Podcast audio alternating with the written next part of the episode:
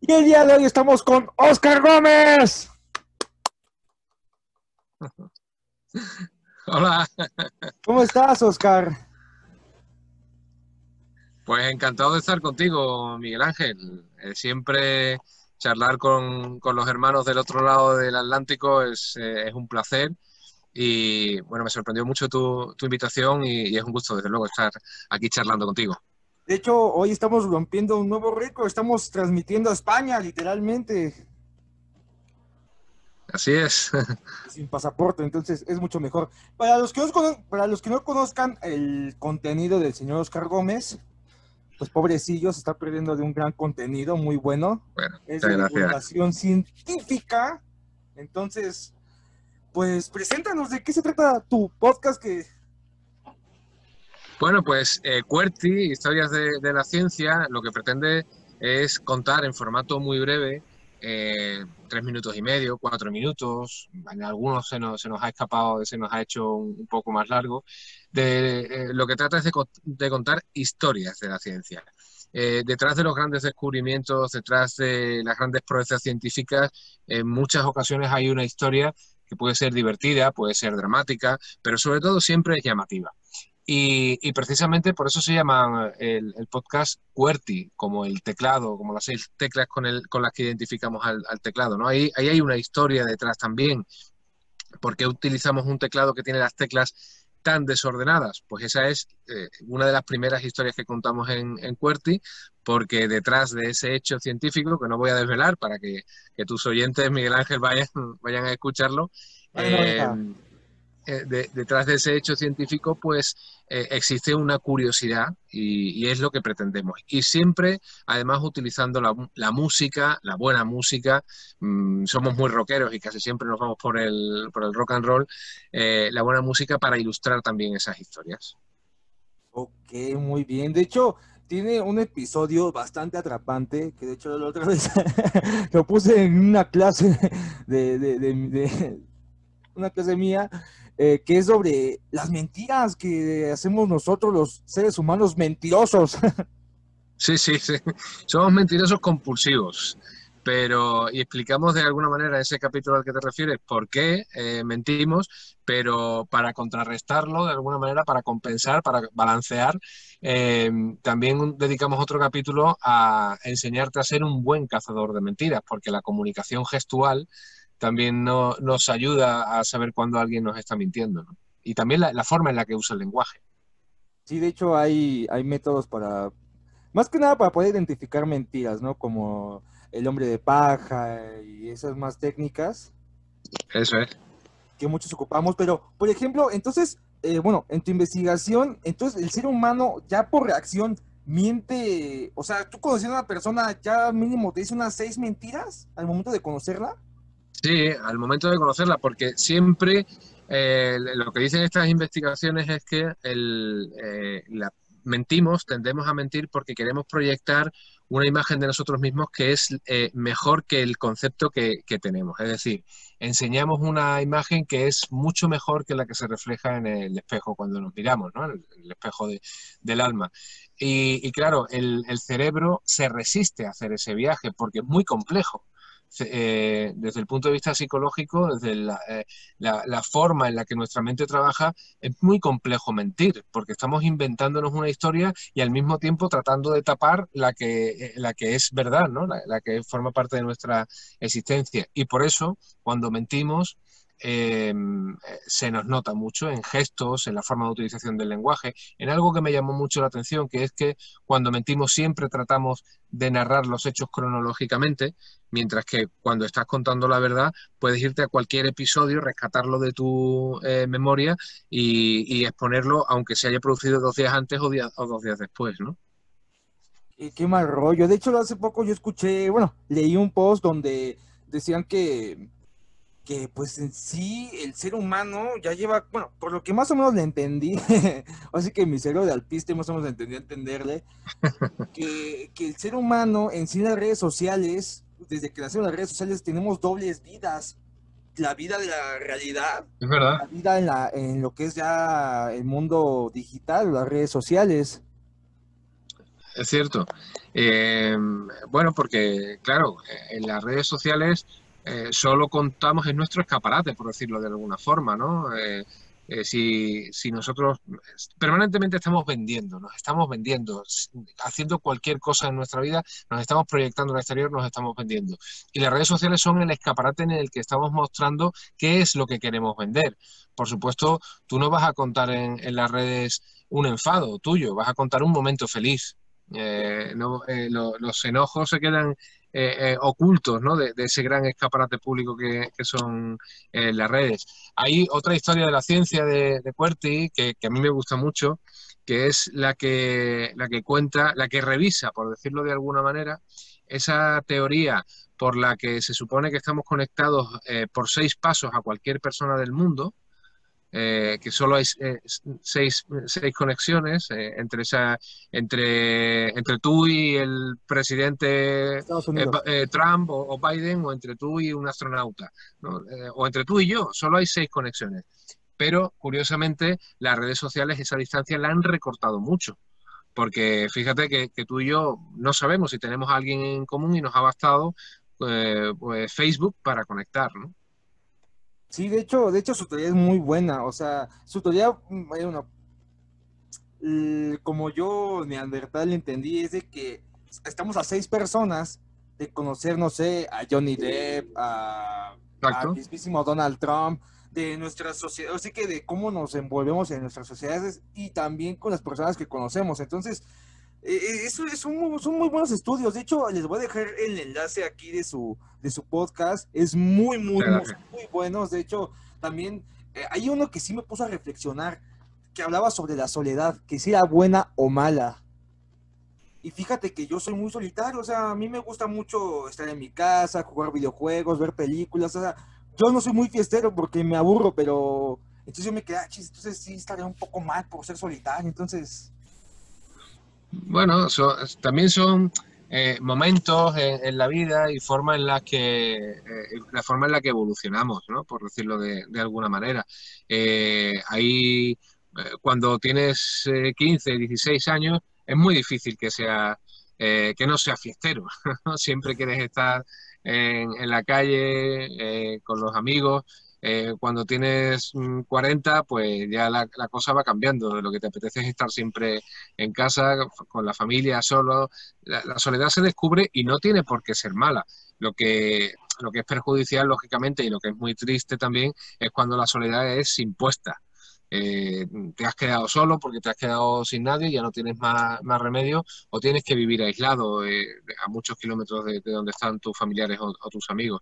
Pero yo creo que la soledad eh, como, como, opción y además eh, teniendo la posibilidad de romperla cuando, cuando queramos, tener la posibilidad de, de, estar con un amigo, con un familiar, yo creo que la soledad es buena. Sí, de hecho, es, siento que es cuando más te conoces, ¿no? Cuando sí. literalmente estás solo y, y, en silencio, o sea, sin ninguna, sin ningún ruido Exacto. alrededor, o sea, te pones como que a, a platicar contigo mismo y hasta, y hasta hablar, y hasta como que empiezas a hablar de cuando te autoengañas, ¿no? Por así decirlo. Sí, sí. Oye, Exacto. Qué, qué, buen rollo. ¿Quién, quién, quién es, eh, ¿Cómo fue que creó esta idea de, no, pues vamos a divulgar sobre, sobre actos científicos?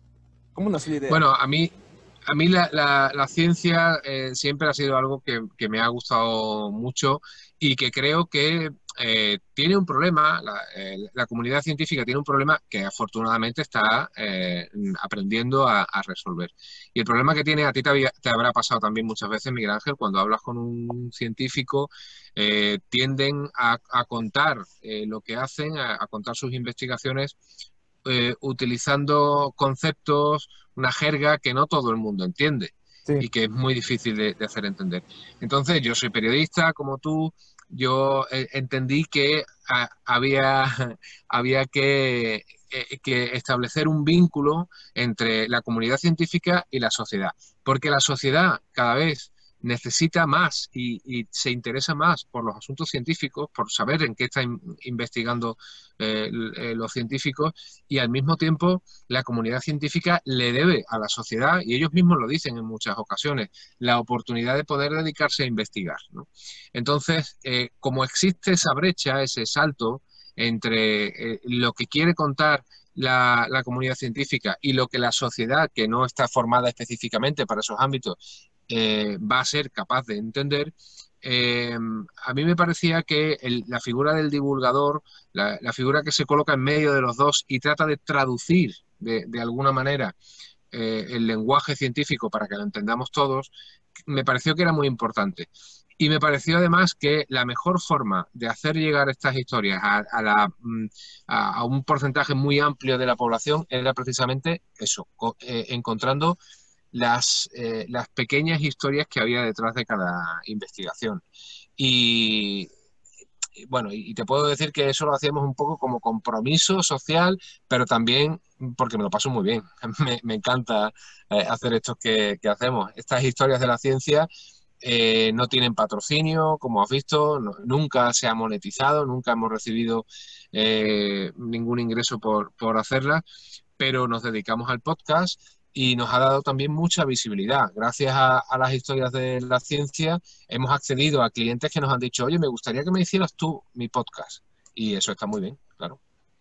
No, pues solo date cuenta, llegaste, bueno, conmigo y, apuesto que muchísimos más de México han de escuchar tu, eh, tu podcast. O sea, yo lo escuché y dije, oye, que está muy bueno este, esta onda de la ciencia. De hecho, eh, sí, sí comprendo la parte que dices que, que hay veces que, que, hablamos mucho con tecnicismo. Yo lo siento más eh, en los, no sé, en los noticieros, cuando hablan de política de la izquierda, la derecha, el neoliberalismo. Entonces, yo siento que muchas personas que lo escuchan y se quedan como, ah, o sea, no, o sea como que no, porque no han tenido como que esa explicación de qué es la izquierda, qué es la derecha, qué es el ámbito político. Es, algo, es por eso que yo a lo mejor siento que a veces es este gran eh, la gran caída de los, de los periódicos o de los, o de los noticieros en el rating, por así decirlo. Sí, exacto, sí. Eh, es un, creo que, que tenemos que estar, los que nos dedicamos a comunicar, tenemos que estar permanentemente pendientes de eh, lo que la sociedad demanda, eh, el formato de comunicación que quiere y el lenguaje también que, quiere y la puesta en escena que, quiere. Y los grandes medios, yo he trabajado para grandes medios durante, bueno, y sigo colaborando durante muchos años y me da la impresión de que de que no miran en, en, realidad eh, a esa circunstancia, ¿no? No, no, atienden a qué es lo que está demandando la sociedad, que además está cambiando, porque la, lógicamente, como ocurre siempre, las audiencias se van rejuveneciendo. Y mientras que mi padre, pues, mm, llegó a la radio después de haber leído un periódico, eh, o sea, empezó a informarse por la radio y por la televisión después de haber estado leyendo periódicos, pues ahora mi hijo lo va a hacer, va a llegar a la radio o a la televisión que hoy conocemos después de haber, haberse informado por redes sociales y por podcast y por YouTube. Ok, tú que en sí, eh, bueno, eh, ahorita en ese momento de, la pandemia, que estás del otro lado, que estás en España, ¿qué, qué, qué tal ha estado el, el COVID ahorita, la situación del COVID de la pandemia en España? ha estado muy crítica como, como en México, Estados Unidos o... Sí, ha llegado a estar muy, muy crítica, sobre todo eh, por la saturación de, los hospitales y de las unidades de cuidado intensivo. Eh, bueno, yo, la, yo he pasado la, la COVID hace solo eh, dos semanas, estaba, bueno, hace ya un poco más, hace, hace casi un mes estaba hospitalizado incluso y, pude conocer en primera persona cuáles, cuáles eran las situaciones en los hospitales y la verdad es que era muy preocupante. Eh, afortunadamente ahora ya parece que vamos saliendo de esa eh, segunda ola. Es muy difícil desde, desde el punto de vista de, los eh, gobernantes, de, de los gestores públicos, aunar la situación sanitaria, eh, la, propia situación sanitaria y después la situación económica, porque bueno, estamos en un país que se ha cerrado eh, casi en dos ocasiones, ¿no? Completamente. Y, eso eh, hace que la economía reciba un impacto muy fuerte. Por eso salimos del estado de alarma, del confinamiento justo antes del verano. El verano prácticamente ha sido de normalidad y ahora eh, estamos a punto probablemente de salir de las medidas restrictivas también para, de alguna manera, y, es un término que, se, ha eh, eh, extendido mucho en los medios de comunicación en España, para salvar la Navidad. ¿Qué nos va a deparar después de salvar la Navidad? Mm, volveremos a, estar confinados, volveremos a, a, tener una ola de contagio, eso es lo que, lo que ahora eh, forma parte del debate eh, público en los medios de comunicación. De hecho, bueno, no ahora sí que no sabía que de, tu historia que estuviste hospitalizado. Eh, bueno, en sí hace como que unos cuatro o cinco meses pude ver una, una manifestación en España, creo que fue en Barcelona, de este grupo, este sí, grupo social, los antivacunas. Sí. ¿Qué, qué, eh, qué tan radical ahorita o qué tan extenso está ahorita este tema ahí en España? Bueno, eh, los grupos de antivacunas, eh, bueno, que, niegan la, validez científica de una vacuna, no son muy numerosos en, España, pero sí, sí es cierto que son muy activos y no solo de ahora. Ya, ya antes había una, una corriente que, por ejemplo, deciden no vacunar a, sus hijos mm, pequeños cuando los llevan al colegio. Aquí en España el programa de vacunas es no es obligatorio, pero bueno, sí es muy, muy estricto. Eh, es obligatorio para, para, determinadas cosas, eso, eso sí. Pero eh, sí que es verdad que son grupos muy, muy activos y que, y que se ha movido mucho durante los últimos años, especialmente eh, socialmente. Pero no es eh, un problema muy generalizado en España, ni, muchísimo menos.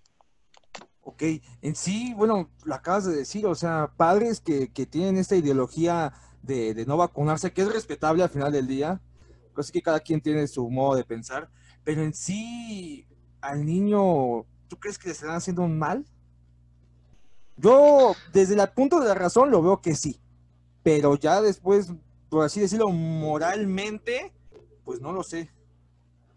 Eh, es un debate muy, muy complejo y por tanto muy bonito también, ¿no? De, eh, abordar. Eh, mm, recuerdo casos de enfermedades que se daban por erradicadas y que en algún caso concreto ha vuelto a aparecer, en algún colegio sobre todo, ¿no? Los niños, lógicamente, son los que más se infectan, se contagian porque están siempre jugando, porque no tienen las medidas de higiene que, que tenemos los, los adultos.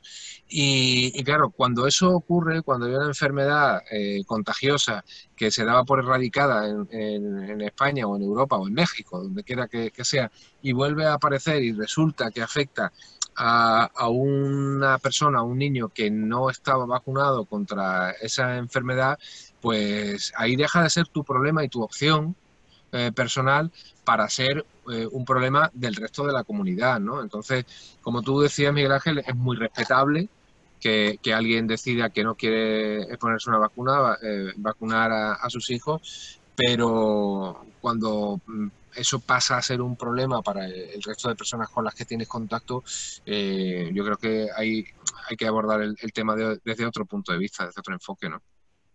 Sí, la verdad, o sea, este año, pues literalmente para la economía mundial, siento que fue una un golpe, pero, pero así, sape de esos de, de niño de escuela pública, o sea.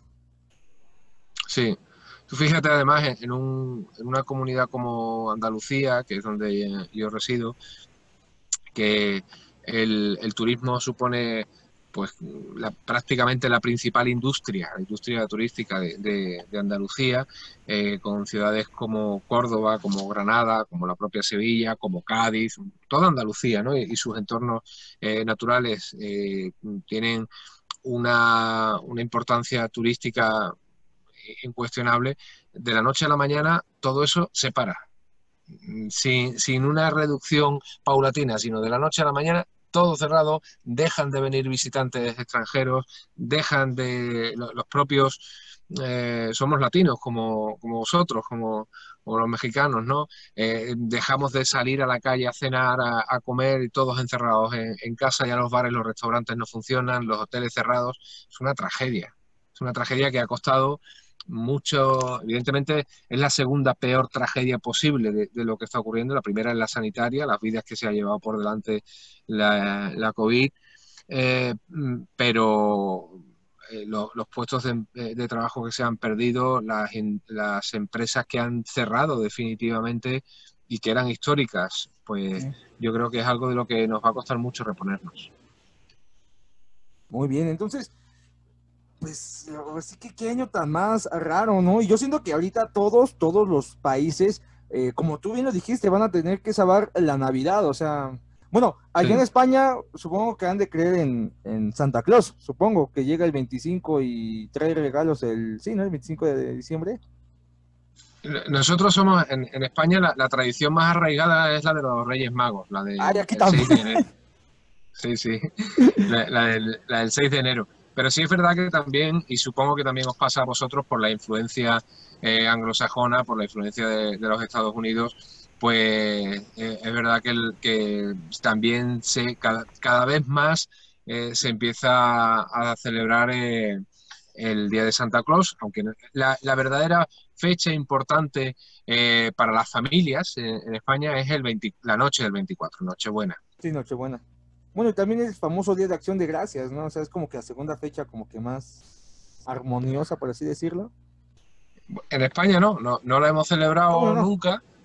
Claro, y ahora, pero ahora sí empiezan a llegar tradiciones como Halloween, que ya se está implantando con mucha fuerza, como el Black Friday eh, también, pero no, Acción de Gracias no. Ok, de hecho, de hecho, para los que me estén viendo, no sé, de Estados Unidos o del norte del país, van a decir, ustedes hasta el 6 de enero, chidote, carnal, yo tengo regalos hasta el 5, no me quedo tanto tiempo. Sí, sí, sí, de hecho los, eh, es, muy frecuente que, que se diga eh, que, que, mejor dar los regalos a, a los peques, a los niños, en, en, la Nochebuena porque así tienen tiempo para jugar, porque están de vacaciones en la escuela, ¿no?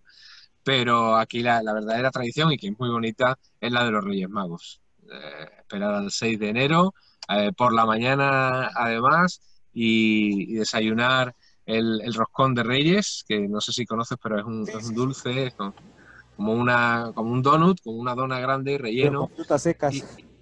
eso es, y que, y que además dentro tiene una sorpresa también, ¿no? Un niño, o sea, que bueno, eso sí lo digo, eso sí como que me queda un poco raro, o sea, dentro del pan hay un niño. O sea, yo sé que los nazis metían hombres y mujeres a los hornos, pero nosotros a niños, o sea, ¿qué tipo de, chiste negro es este?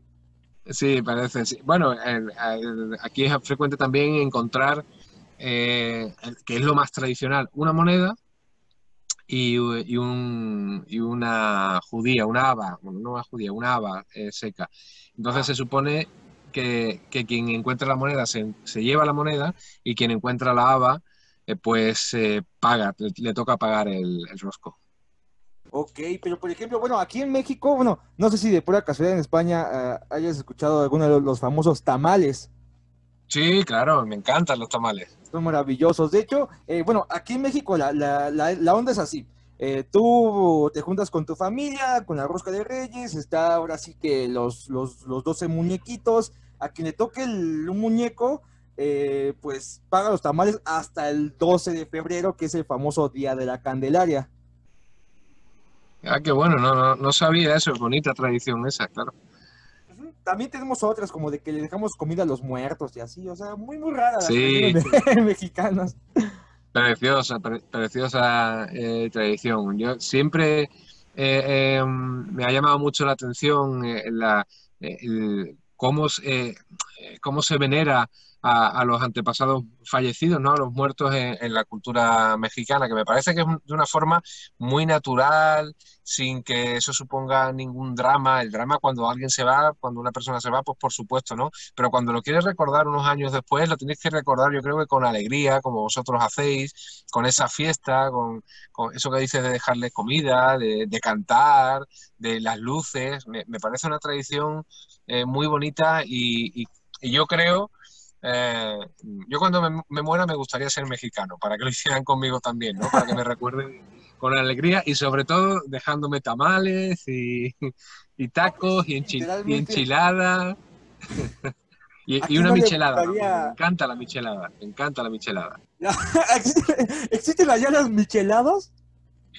Pues la verdad es que no. La verdad es que no. Y cuando alguna vez. Eh, cuando alguna vez la he preparado para algún amigo, incluso durante el, confinamiento, un, día con, mi hijo estuve preparando una y se la mostré a, través de Facebook, se, la mostré a, los amigos y muchos me decían, pero ¿qué es eso? ¿Qué asqueroso? ¿Por qué le pones tanta guarrería a la cerveza? Y, tal, pero a mí es algo que me encanta, me encanta.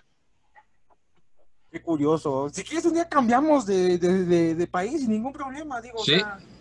Me, parece, me parece, lo estábamos hablando antes fuera de, de antena, eso sería una gran opción, pero yo tengo una propuesta mejor que, la de cambiarnos, Miguel Ángel, que es, yo me voy allá una temporada contigo, pero contigo, que me enseñes de verdad eh, México, y tú te vienes acá una temporada conmigo, y hacemos esa especie de, intercambio, ¿te parece? Maravilloso, sí, sí, porque eso de andar cambiando de país, pues, mira, no somos Lindsay Lohan para andar haciendo juego de gemelas, entonces... claro, exacto. Oye, qué, qué buen rollo, o sea, de hecho de hecho, bueno, eh, a lo mejor este, esto también me encanta de esto de hacer el podcast porque pues conozco personas de varios países. Ya estuve, bueno, por el podcast ya he estado en Estados Unidos, Argentina, Perú, Colombia y ahora España. Entonces, y es muy padre cambiar ese tipo de, no, pues es que en este país hacemos esto y esto y el otro. Entonces, por ejemplo, hace sí, sí, este, este intercambio que, que además permite la tecnología, ¿no? Porque si te fijas, esto que estamos haciendo ahora, bueno, yo con, además, eh, con un celular en, el carro eh, y tú con tu equipo en, tu estudio, en casa, eh, esto hace, pues simplemente 10 años sería impensable, sería impensable. Y, ahora tenerlo tan fácil, yo creo que, nos está cambiando de alguna manera también la mentalidad para bien si sabemos aprovechar estas oportunidades que tenemos y esta tecnología asequible que tenemos, ¿no? Pero sí, yo siempre he dicho que, creo que el, dinero mejor invertido es el dinero que se invierte en viajar. Ah, porque, porque te abre la mente, te quita prejuicios, eh, te enseña eh, eh, a disfrutar otras cosas que no están a tu alcance en el entorno que, que tú vives y creo que es lo más enriquecedor. Así que ahora que, podemos viajar también, eh, intercambiar con, la tecnología, simplemente con una llamada, con un podcast, con un video, pues creo que, tenemos mucha suerte y que las generaciones que vienen detrás van a tener mucha suerte por eso.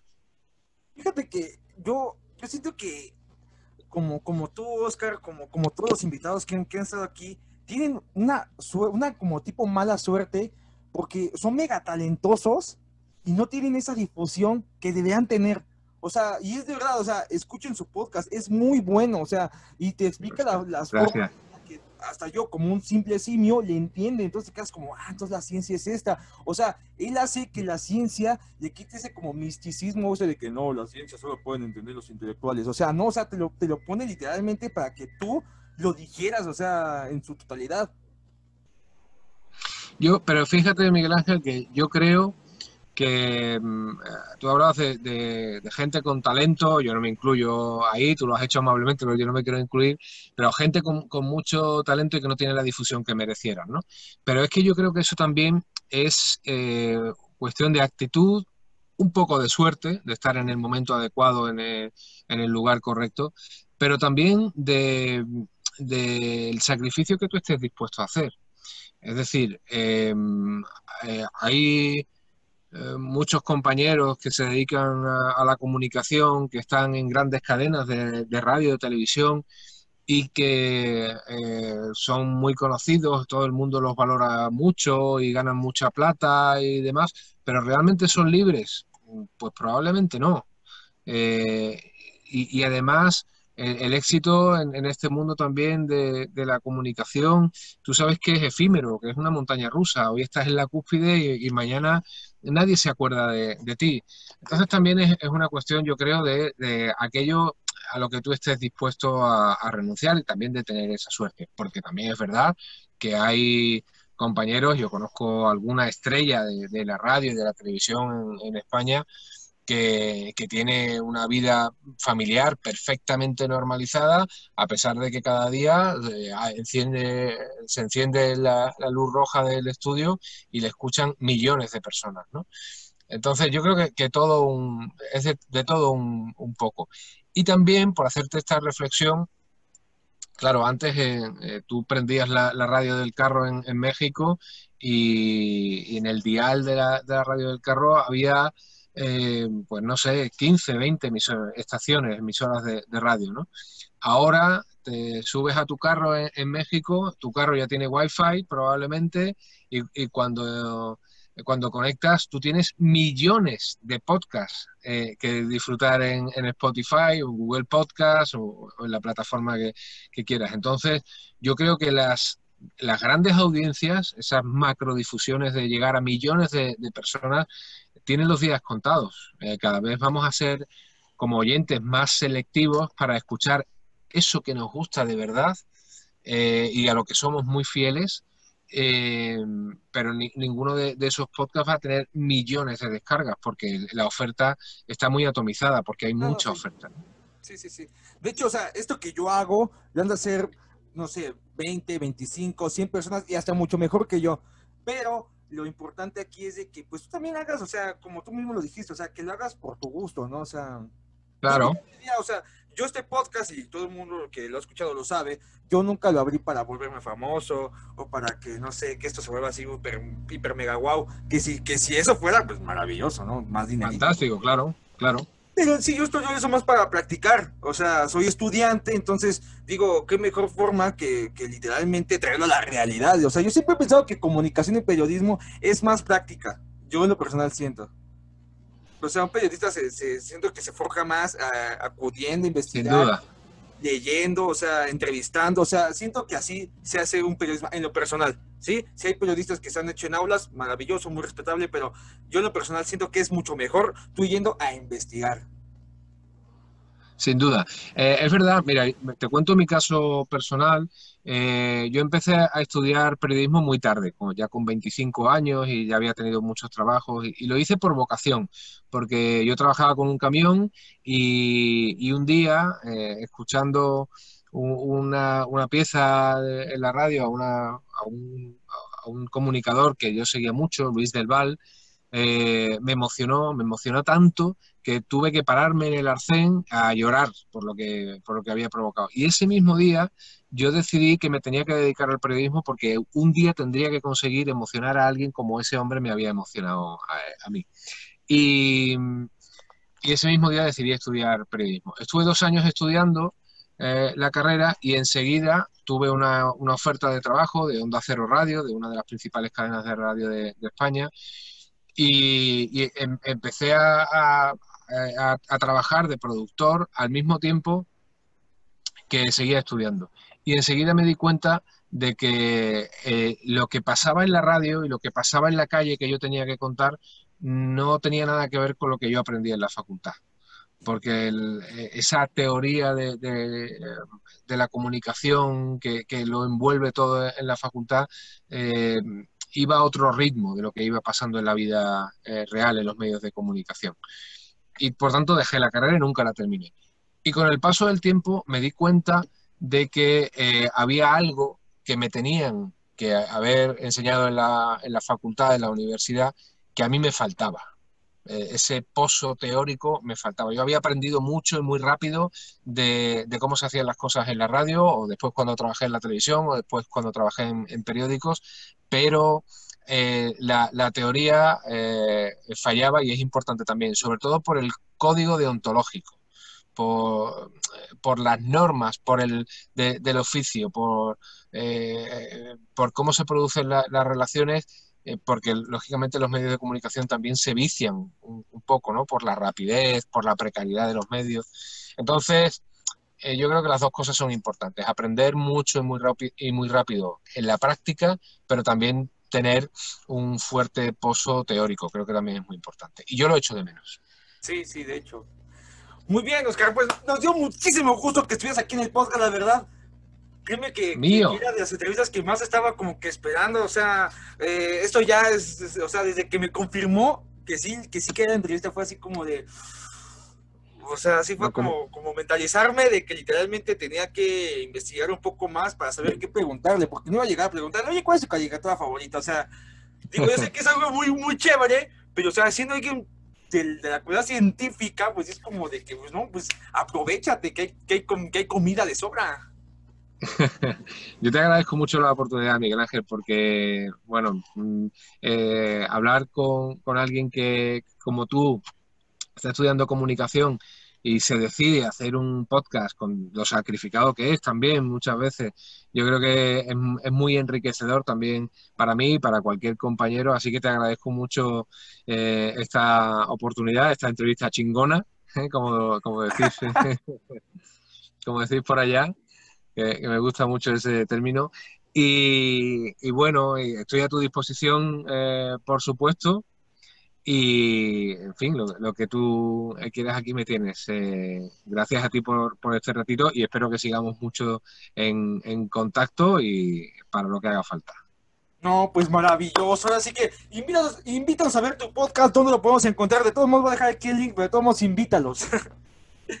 los invitamos. Bueno, pues lo pueden encontrar en, todos sitios, ¿no?